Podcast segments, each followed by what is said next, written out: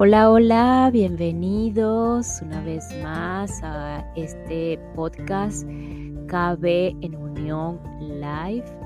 Quien te habla por aquí, Carla Berríos, para ayudarte a sanar y o curar y así ayudarte a conectar con tu verdadero ser. Tú tienes esa capacidad de hacerlo.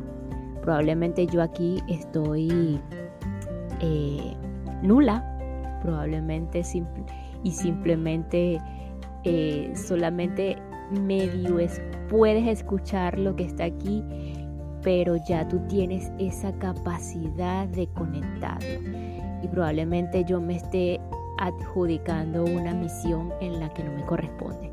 Sin embargo, como eh, estamos en este mundo que se trata de simbologías, metáforas y parafraseos, pues yo sigo aquí porque aquí esto me gusta, esto me mantiene en esa vibración de, ayuda que quizás tú no me la pidas, pero simplemente estoy aquí y probablemente tú eh, buscas y encuentras.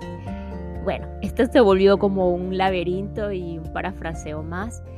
Eh, vamos a continuar el día de hoy en una lectura práctica que estamos recordándote que estamos eh, haciendo o la estamos eh, tomando esta herramienta de los cinco lenguajes del amor, el secreto del, amor que perdura de Gary Chapman, que inició en el episodio 38.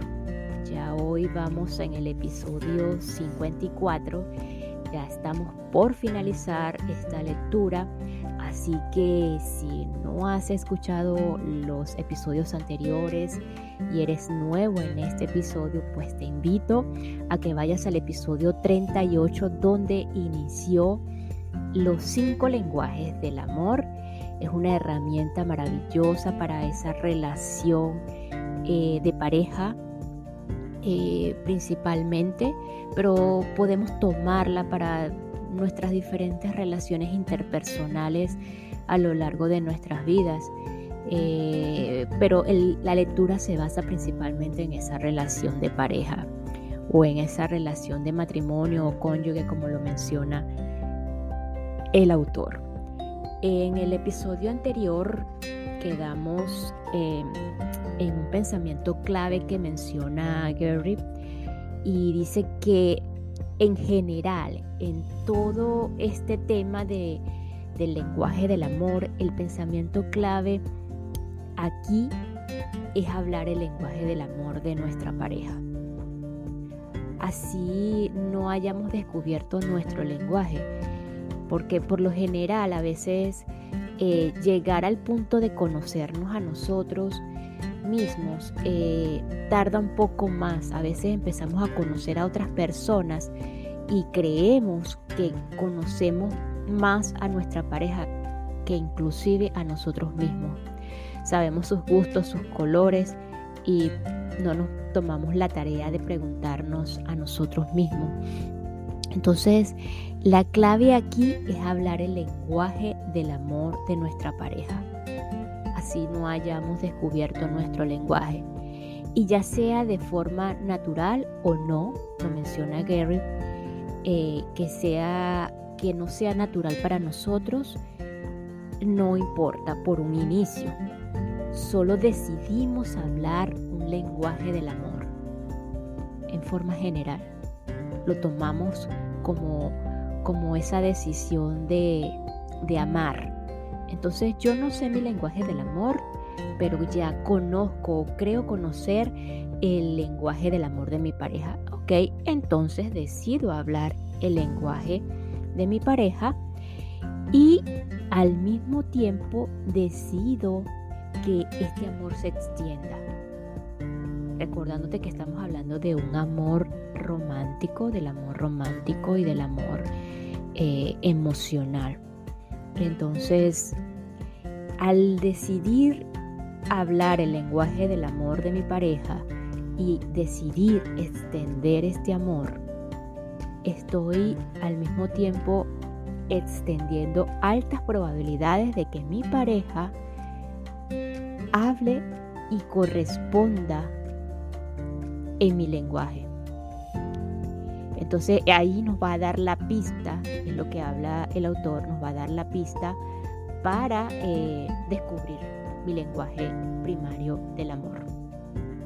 Entonces allí eh, se van a llenar inmediatamente esos tanques vacíos emocionales desde, desde esa, ese pensamiento clave.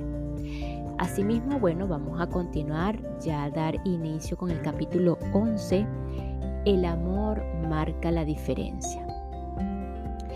El amor no es nuestra única necesidad emocional. Los psicólogos han observado que entre nuestras necesidades básicas están las de seguridad, autoestima e importancia. Sin embargo, el amor interactúa con todas estas.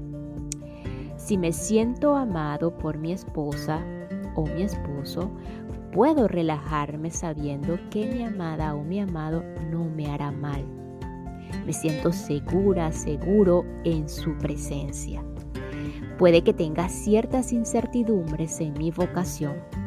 Tal vez tenga enemigos en otras esferas de mi vida, pero con mi esposa me siento seguro o segura. Mi sentido de autoestima se alimenta con el hecho de que mi cónyuge me ama. Después de todo, si me ama, debe ser porque soy digno de amor. Es posible que mis padres me, transmitieran mensajes negativos o confusos en cuanto a mi valor, pero mi cónyuge me conoce como una persona adulta y me ama. Su amor fomenta mi autoestima la necesidad de importancia es la fuerza emocional detrás de gran parte de nuestra conducta. El deseo de triunfar es lo que da impulso a la vida. Queremos que nuestras vidas cuenten para alguien. Tenemos nuestra propia idea de lo que quiere decir ser importante y nos esforzamos al máximo para alcanzar nuestras metas. Sentirse amado por un cónyuge mejora nuestro sentido de importancia. Razonamos, si alguien me ama, debo ser importante. Soy importante porque estoy en la cúspide del orden creado. Tengo la capacidad de pensar en términos abstractos, comunicar mis pensamientos mediante palabras y tomar decisiones. A través de las palabras impresas o grabadas, puedo beneficiarme de los pensamientos de quienes me, precedieron. Puedo beneficiarme de las experiencias de otros, aunque vivieran en diferentes épocas y en diferentes culturas. Experimento la muerte de familiares y amigos y siento que hay existencia más allá de lo material. Descubro que en todas las culturas la gente cree en un mundo espiritual mi corazón me dice que es verdad, aun cuando mi gente o mi mente, perdón, educada en la observación científica, plantee preguntas críticas. Soy importante, la vida tiene sentido, existe un propósito más alto.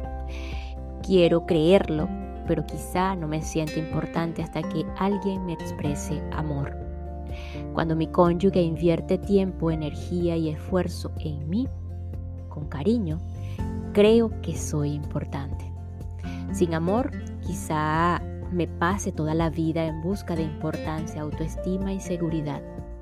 Cuando experimento amor, esto influye en todas esas necesidades de manera positiva. Ahora soy libre para desarrollar mi potencial. Estoy más seguro, más segura de mi autoestima y puedo dirigir mis esfuerzos hacia afuera en vez de estar obsesionado obsesionada con mis propias necesidades. El verdadero amor siempre libera. En el contexto del matrimonio, si no nos sentimos amados, nuestras diferencias se amplían. Llegamos a vernos el uno al otro como una amenaza para nuestra felicidad.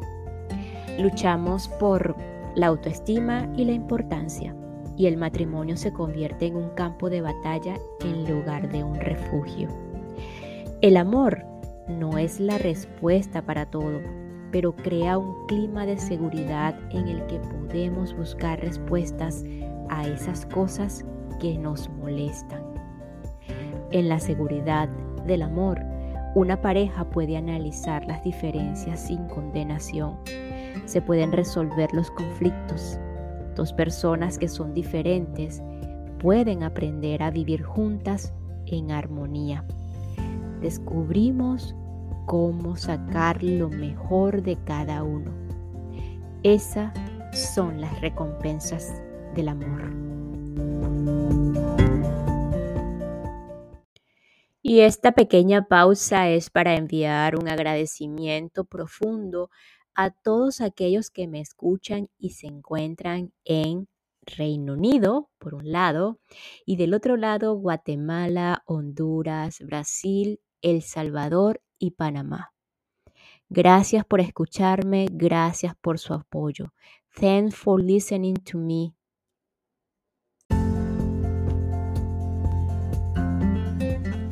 Somos como compañeros de cuarto. Cuando Juan y Susana llegaron a mi oficina, habían viajado durante tres horas. Era obvio que Juan no quería estar allí. Susana lo persuadió mediante amenazas de dejarlo. No sugiero este método, pero las personas no siempre conocen mis sugerencias antes de venir a verme. Tenían más de 30 años de casados y nunca antes habían estado en consejería. Susana comenzó la conversación. Doctor Chapman, quiero que sepa dos cosas por adelantado. Antes que todo, no tenemos ningún problema económico. Leí en una revista que el dinero es el mayor problema en el matrimonio. Eso no sucede con nosotros. Los dos hemos trabajado a través de los años. La casa está pagada, los automóviles están pagados. Y en segundo lugar, quiero que sepa que no discutimos. Escucho a mis amigas hablar sobre las discusiones que tienen todo el tiempo. No recuerdo la última vez que tuvimos una discusión. Ambos estamos de acuerdo en que las discusiones tienen poco provecho, así que no discutimos. Como consejero, apreciaba que Susana despejara el camino. Sabía que iba directo al grano. El problema es que no siento ningún amor de parte de mi esposo, continuó. La vida es una rutina para nosotros. Nos levantamos en la mañana y vamos al trabajo. En la tarde él hace sus cosas y yo hago las mías. Por lo general cenamos juntos, pero no hablamos. Juan ve la televisión mientras comemos. Después de la cena, deambula por el sótano y luego se duerme delante del televisor hasta que le digo que es hora de irse a la cama. Ese es nuestro horario los cinco días de la semana. El sábado juega al golf por la mañana, trabaja en el patio por la tarde y vamos a cenar juntos con otra pareja en la noche. Conversa con ellos, pero cuando entramos al auto para volver a casa, termina la conversación. El domingo por la mañana vamos a la iglesia y así por el estilo. Somos como dos compañeros de cuarto viviendo en la misma casa. No hay nada entre nosotros dos. No siento ningún amor de su parte. No hay cariño ni hay emoción. Es vacío. Es muerte. No creo que pueda seguir mucho tiempo así. En ese momento Susana estaba llorando. Le entregué un pañuelo de papel y miré a Juan. No la entiendo, fue su primer comentario. Después de una breve pausa, continuó. He hecho todo lo que sé que le demuestra que la amo, en especial durante estos últimos dos o tres años, desde que se ha quejado tanto por eso. Nada parece ayudar. No importa lo que haga, sigue quejándose de que no se siente amada. No sé qué otra cosa hacer. Podría decir que Juan estaba frustrado y exasperado. ¿Qué has hecho para mostrarle tu amor a Susana? Le pregunté. Bueno, entre otras cosas, dijo, llego a casa del trabajo antes que ella, así que comienzo a preparar la cena todas las noches. Es más, quiero que sepa la verdad. tengo la cena casi lista cuando llega a casa cuatro noches a la semana. La quinta noche salimos a cenar. Le paso la aspiradora a toda la casa porque tiene problemas en la columna. Hago todo el trabajo del patio debido a, que es alérgica al polen. Doblo la ropa cuando la saca de la secadora. Siguió contándome otras cosas que hacía por Susana. Cuando terminó, me pregunté, ¿qué hace esta mujer? Hago todas esas cosas para mostrarle que la amo, continuó Juan. Pero se siente allí y le, dice a usted lo que me ha estado diciendo a mí durante dos o tres años, que no se siente amada. No sé qué otra cosa hacer por ella. Doctor Chapman, me dijo Susana cuando me volví hacia ella. Todas esas cosas son buenas, pero quiero que él se siente pero quiero que Él se siente y hable conmigo. Jamás hablamos. Juan siempre está haciendo algo. Deseo que se siente en el sofá conmigo y me dé algún tiempo, que me mire, hable conmigo acerca de nosotros, de nuestras vidas. Susana lloraba de nuevo. Para mí era obvio que su lenguaje primario del amor era tiempo de calidad. Clamaba por atención Deseaba que la trataran como una persona, no como un objeto. Las ocupaciones de Juan no suplían sus necesidades emocionales. Mientras conversaba con Juan, descubrí que tampoco se sentía amado, pero no hablaba de eso. Razonaba, si tienes 35 años de casado, tus cuentas están pagadas y no discutes, ¿qué más puede esperar uno? Ahí es donde estaba. Sin embargo, cuando le dije, ¿Cómo sería una esposa ideal para ti? Si pudieras tener una esposa perfecta, ¿cómo sería? Cuando le hice esta pregunta, me miró a los ojos, pero por primera vez y preguntó, ¿de verdad quieres saberlo? Sí, le contesté. Se incorporó en el sofá y cruzó los brazos sobre el pecho.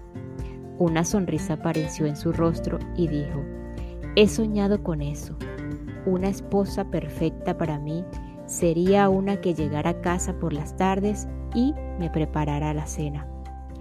Yo estaría trabajando en el patio y ella me llamaría para comer. Después de la comida, ella lavaría los platos. Es probable que le ayudara algo, pero ella tendría la responsabilidad. Me cosería los botones que se le caen a mis camisas. Susana no pudo contenerse más, se volvió a él y le dijo, pero tú me dijiste que te gustaba cocinar. No me importa cocinar, respondió Juan, pero él me preguntó qué sería lo ideal. Sin otra palabra, supe cuál era el lenguaje primario del amor de Juan. Actos de servicio. En su mente esa era la manera en que uno demuestra amor, haciendo cosas por la gente. El problema era que hacer cosas no era el lenguaje primario del amor de Susana. En lo emocional, para ella no significaba lo que sí hubiera significado para él si le hubiera hecho esas cosas. Cuando Juan se dio cuenta de, lo que necesitaba su esposa en realidad, lo primero que dijo fue, ¿por qué alguien no me dijo esto hace 30 años? Podría haber estado hablando con ella todas las noches en lugar de hacer todas estas cosas, dijo y se volvió a Susana para decirle, por primera vez en mi vida, al fin comprendo lo que quieres expresar cuando me dices no hablamos. Nunca pude entender eso. Siempre te preguntaba, ¿dormiste bien? Pensaba que estábamos hablando, pero ahora comprendo. Tú quieres que nos sentemos juntos, nos miremos el uno al otro y hablemos. Ahora entiendo lo que quieres decir y ahora sé el por qué es tan importante para ti. Es tu lenguaje emocional del amor. Y comenzaremos esta noche. Te daré 15 minutos cada noche por el resto de mi vida. Puedes contar con eso. Eso sería maravilloso, dijo Susana mirando a Juan y no me importa prepararte la cena. Tendrá que ser más tarde de lo habitual porque salgo del trabajo después que tú, pero no me importa preparar la cena. Además, me encantaría coserte los botones. nunca se te caen demasiado lejos para alcanzarlos. Lavaré los platos por el resto de mi vida si eso te hace sentir amado. Susana y Juan regresaron a casa y comenzaron a amarse en los lenguajes del amor apropiados. En menos de dos meses se fueron a una segunda luna de miel. Después del viaje a las Bahamas, llamaron para contarme sobre el cambio tan radical que tuvo lugar en su matrimonio. ¿Puede renacer el amor emocional en un matrimonio? Claro que sí. La clave es aprender el lenguaje primario del amor de tu cónyuge y decidir hablarlo.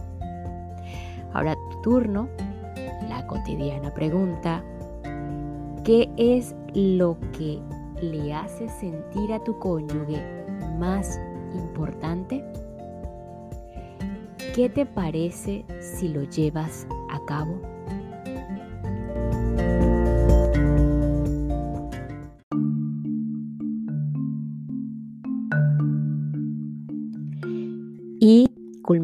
Este episodio con dos frases importantes de este capítulo del amor marca la diferencia que dicen así. El verdadero amor siempre libera. El verdadero amor siempre libera. Y la segunda, quiero que hable conmigo de nosotros, de nuestras vidas. Quiero que hable conmigo de nosotros, de nuestras vidas. Nos escuchamos en el próximo episodio. Gracias, gracias, gracias.